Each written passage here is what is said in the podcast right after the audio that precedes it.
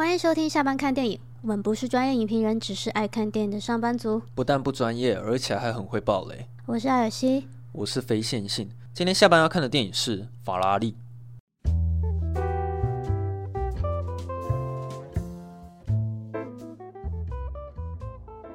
你是不是原本根本不知道有《法拉利》这部电影？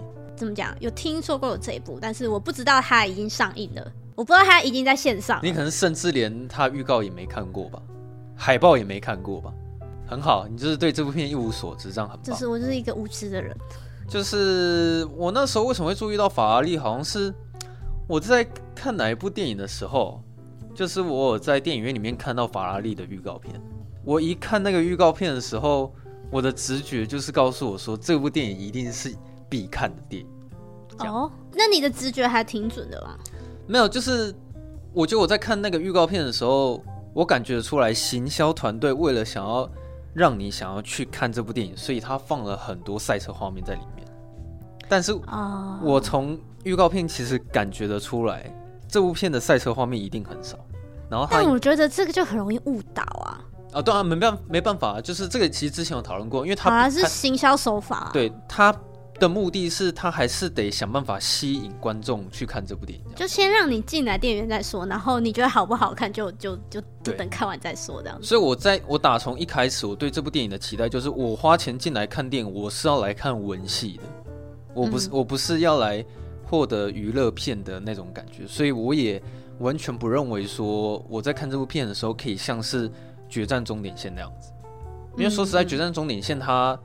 呃，情感跟娱乐两者间的这样，就是他该赛车有赛车啊，但是他另一方面也是很认真的，就是在讲那个主角的故事。对，然后再另外会吸引我去看的电影，还有个原因是导演是麦克曼恩，你知道麦克曼恩吗？就是他，你要举例一下，他之前比较知名的，比如说《头号公敌》《全民超人》，然后《神鬼玩家》，你有看过吗？好，我可能对他比较不熟。落日杀神，他那部片蛮有名的，是汤姆克鲁斯演的。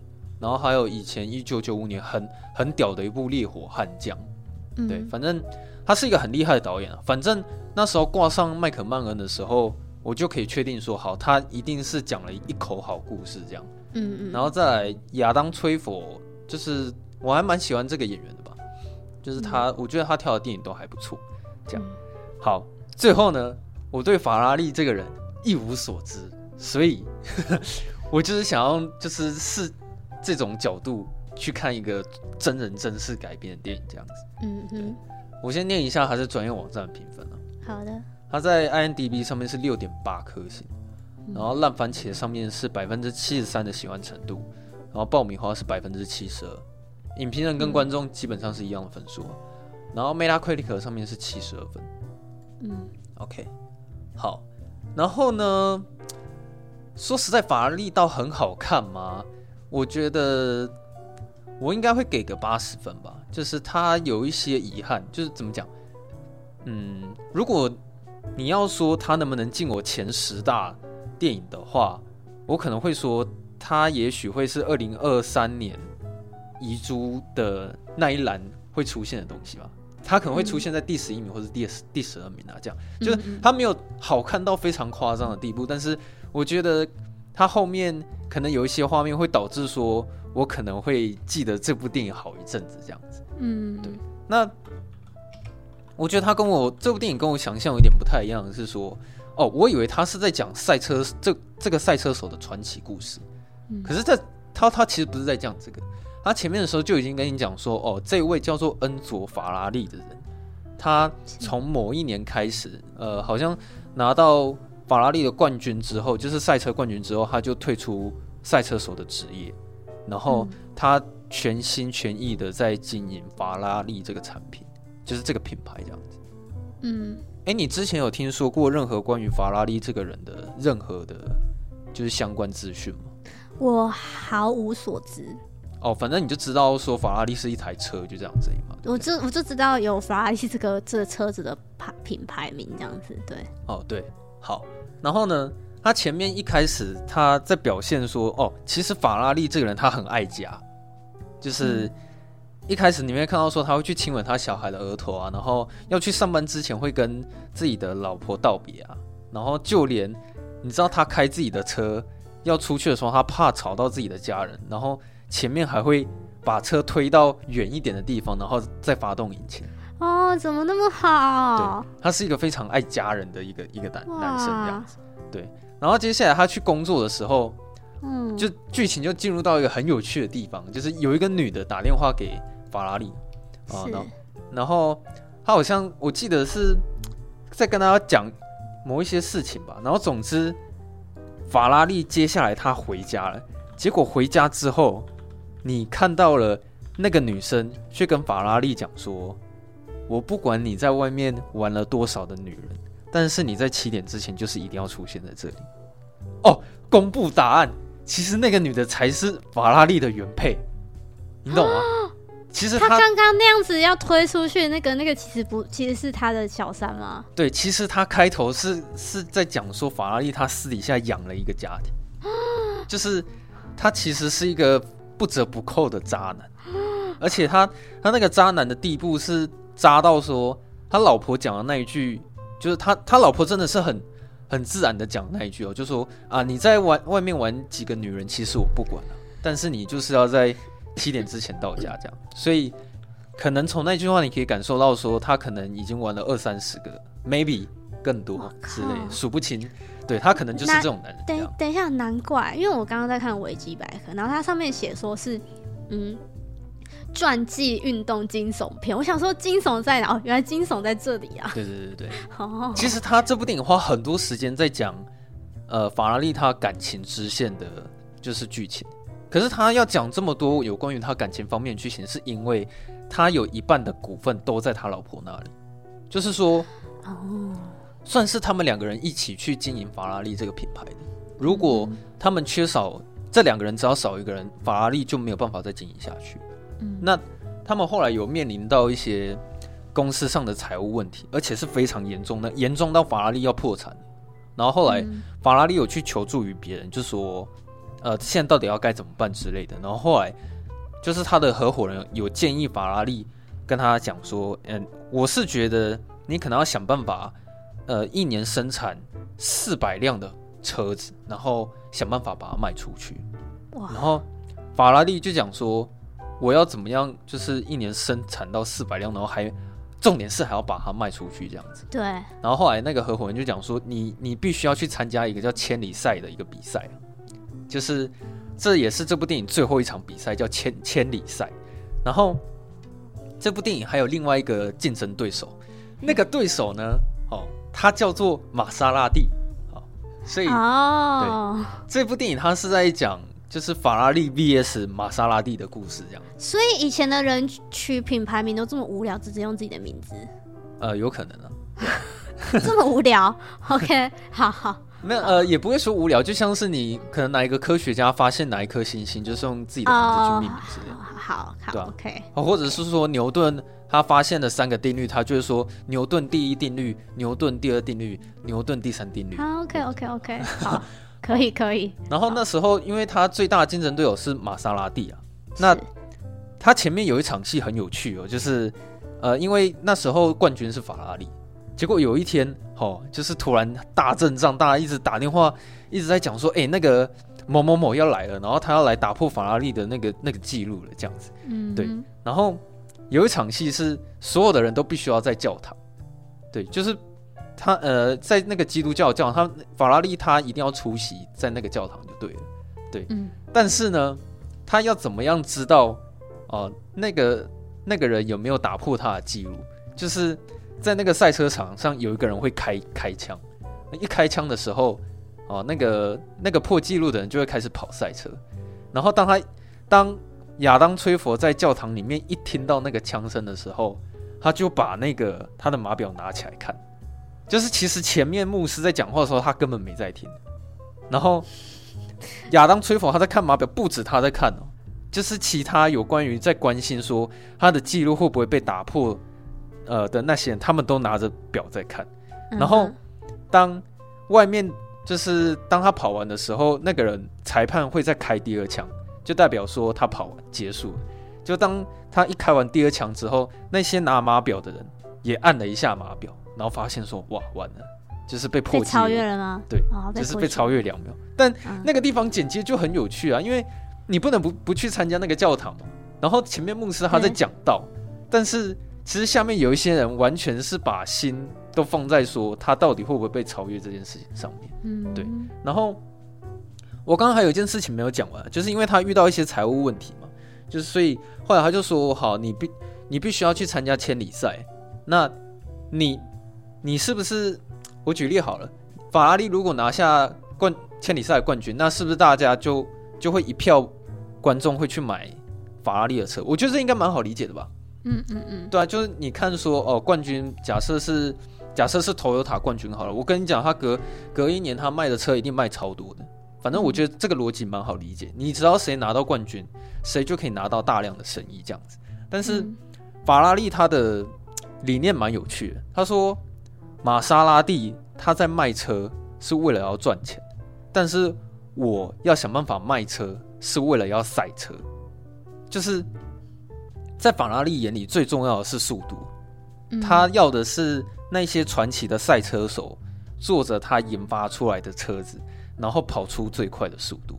嗯，其实他要的是这个东西。可是因为那时候法拉利已经快要破产了，然后那个合伙人就跟他说：“你不管怎么样，接下来一定要去找其他的大财团跟资金合伙人去投资你，那你才有办法生存下去。”好，那接下来问题就来了。因为他有一半的股票是在他老婆，他老婆那边，对，哦，也就是说，他必须想办法把那些股票百分之百的所有掌控权全部都拿回来，他才有办法去进行这些事情。可是他本身跟他老婆之间的感情婚姻又非常复杂，因为他他偷吃成圣，然后他老婆又呃其实也不太 care 这件事情，睁一只眼闭一只眼啊。对，但是呃他老婆还是有一些底线在。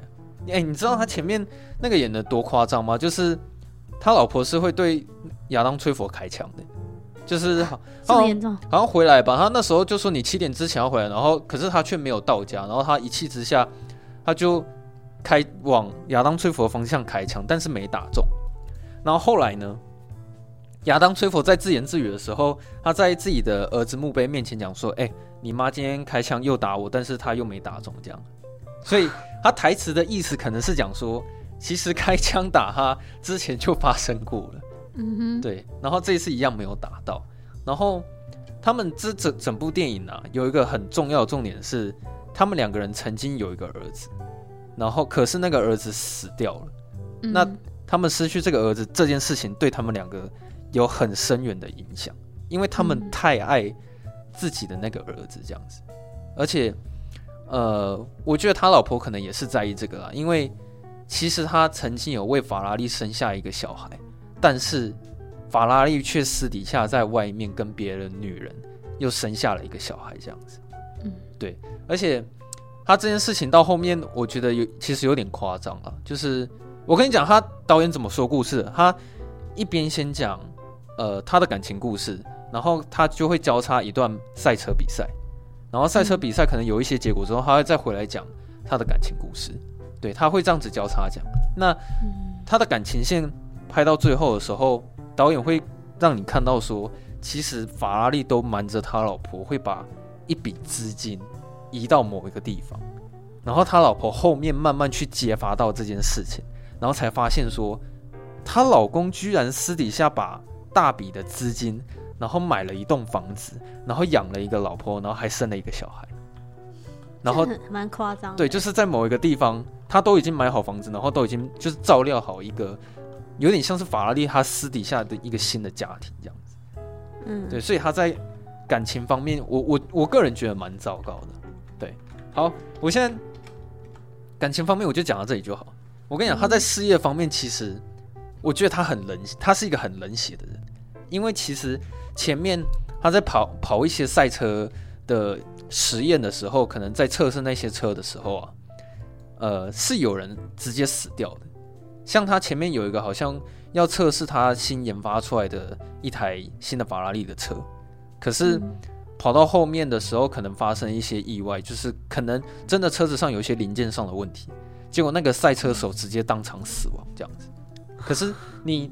我又从法拉利的眼神看出来，好像他已经有点习以为常，是说，当他把车子研发出来，然后请赛车手坐上去的时候，其实就等于是直接把赛车手塞在一个会跑的棺材的废铁里面，就是你随时不知道说，呃，那个赛车手会发生什么意外。就算就算你的车子都没有问题好了，但是赛车手本身就是在冒着生命危险。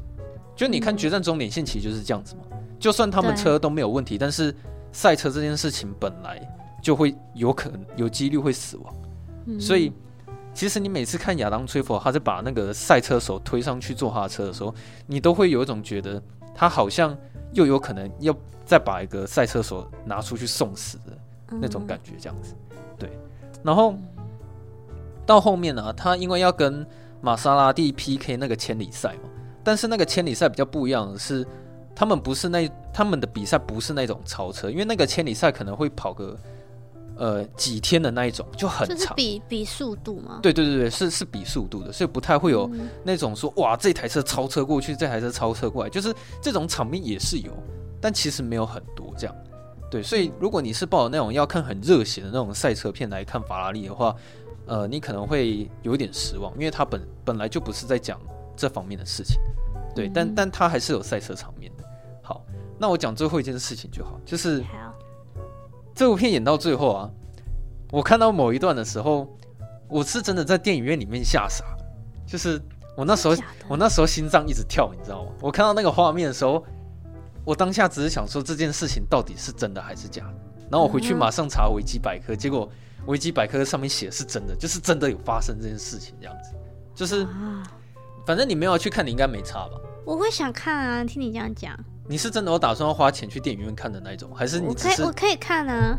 哦，好好，我大概讲一下，就是他们那个千里赛跑到后面啊，呃，他们是这样子的，法拉利他派了五台赛车手出去。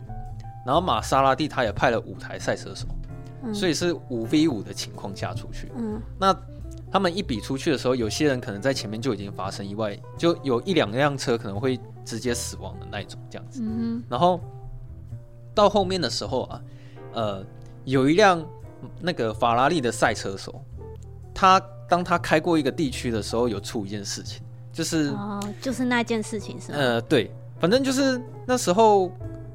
呃，那件你现在是要直接讲出来，还是你要就是有点委婉的讲？好，我会委婉的讲了，就是呃，他那个千里赛其实非常的怎么讲浩大嘛，反正有很多民众都知道这件事情。嗯嗯嗯，对。那因为很多人都民很多民众在关心这个千里赛，所以当有赛车经过他们家的时候，那个民众是会跑出去去看的这样子。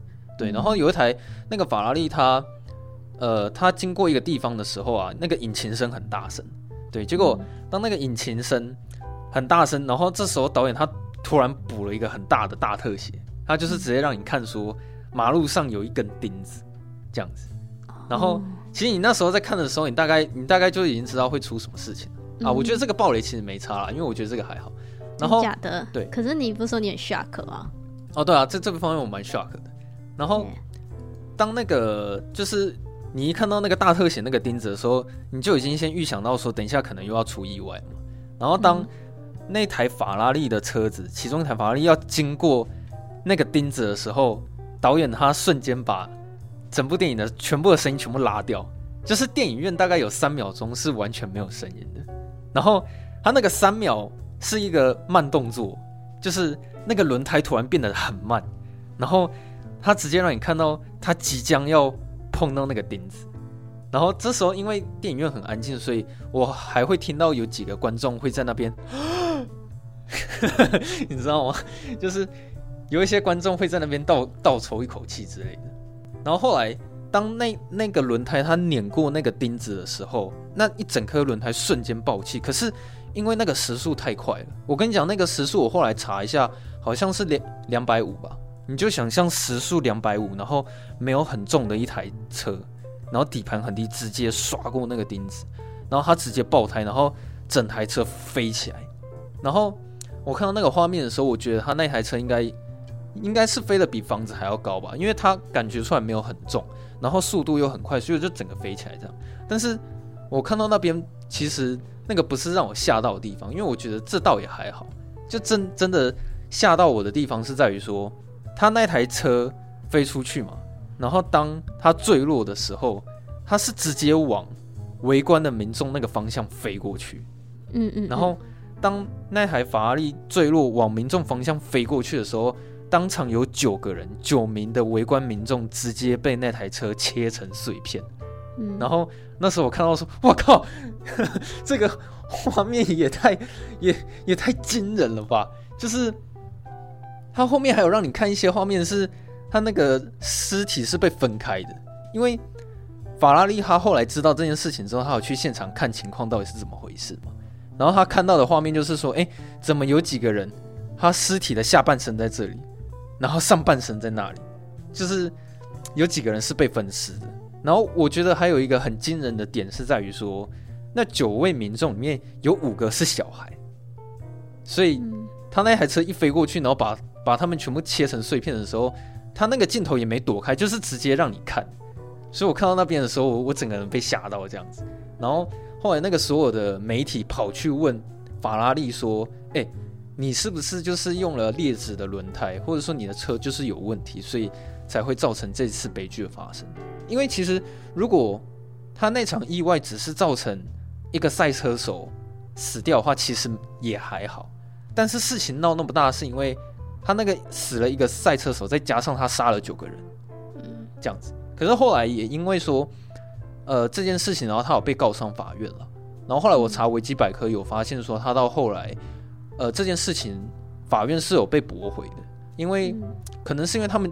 电影里面是有演到说，他们现场有确认到那个轮胎的确是有碰到钉子的那个证据，嗯，就是他们是有发现这件事情的。可是那个画面又很可怕，是你会看到那台车，它完全是被挤压成一块一块铁片，就是呃挤压的那个那个样子，你可以想象一下，你把一张纸撕下来，然后把它揉成一团，你大概知道那个画面是什么吧？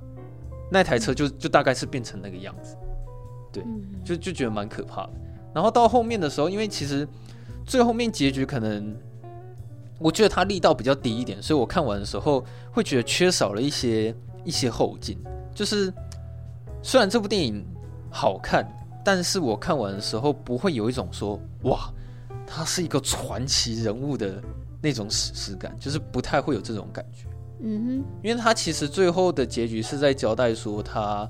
把自己的名分到底要不要交给他他的私生子这件事情，因为他花、哦、他他另外那个家庭的小孩对，因为他他其实我前面没有讲到一个重点啊，因为那那那个重点也蛮长的，就是他们他们一直在讨论说他的私生子到底要姓法拉利还是要姓原本那个丈夫的名字，然后、这件事情困扰他们很久，但是法拉利他一直逃避这件事情，是因为他。原本就有一个小孩，但那个小孩因为肌肉萎缩死掉，然后那个是他私生子。嗯、那请问一下，私生子他的姓到底是要跟谁姓？这样子，嗯哼，对。然后他的结局其实是在讨论这件事情，这样。然后他后面也有讲说，呃，法拉利的那个副主席现在还活着吧？就是他的那应该对，应该就是在讲他那个私生子，他现在应该还还活着这样子。然后我就觉得看完的时候觉得说，嗯。这部片，我觉得只要是喜欢看那种奥斯卡电影，或是你很喜欢看剧情片的人，一定会觉得这部电影很好看。这样，嗯，对，因为其实它它真的节奏比较慢一点啦，但是你可以看得蛮入戏的。就是就是说，导演他他是有讲出法拉利这个人的特色，跟不管是他冷血的地方，或者是他爱情观比较有问题的地方，然后或者是。赛车场面的刺激性也也其实多少都有呈现出来，所以我觉得这部片其实是一个精彩的电影，听起来很精彩啊。哦，对啊，不过你在看的时候会需要有点耐心了，因为蛮也是蛮多表情跟演技会需要去稍微解读一下，或者是或者是去感受一下这样子。嗯，但是以角这个角色来说，他是一个非常有趣的一个角色，这样。嗯，可是就是有点可惜了，看完的时候。并不会觉得说他讲了一个传奇人物的一个感觉，有点有点像是在讲他如他拿下千里赛这之间发生的事情，还有他跟他老婆之间的关系。对，就大概就这样子。他真的花太多时间在讲他跟他老婆之间的关系，他真的花很多时间在讲这个。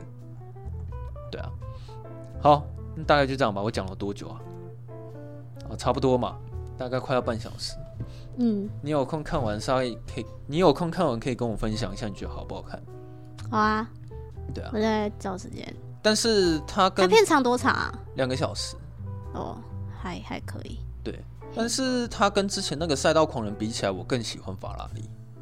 哦，我还没看赛道狂人。哦，你还没看赛道狂人哦？对啊，赛道狂人的娱乐性蛮高的。嗯。对，然后他也有入围最佳影片。嗯。对，他有入围奥斯卡最佳影片。然后，可是这两部比起来，我更喜欢法拉利。然后跟决战终点线比起来，我会比较喜欢决战终点线，因为决战终点线它是既有娱乐性，然后又很有情感张力。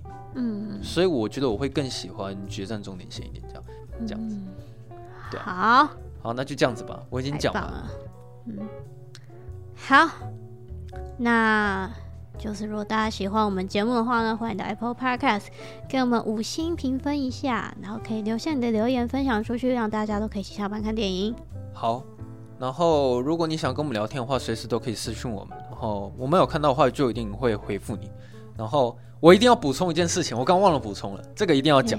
好，我补充一下，这部电影的配乐他妈很很好听呐。对，就是，哎、欸，这个这部片的配乐我给很高的评价，我我是讲认真的，因为我、哦、我那时候看完的时候，就是我在过程中我他的配乐有抓到我的耳朵，我我有在注意听他的音乐，然后最后面电影结束的最后一首歌，我又觉得我又再一次觉得说他配乐很好听，所以我回家的时候马上就去听他的原声带。然后他的原声带我听到现在，我还是觉得津津有味就是我我对这部片配乐的评价其实蛮高的。对，最后补充一下。好，好，那就这样吧。好，那我们就下周四下班见，大家拜拜。好，拜拜。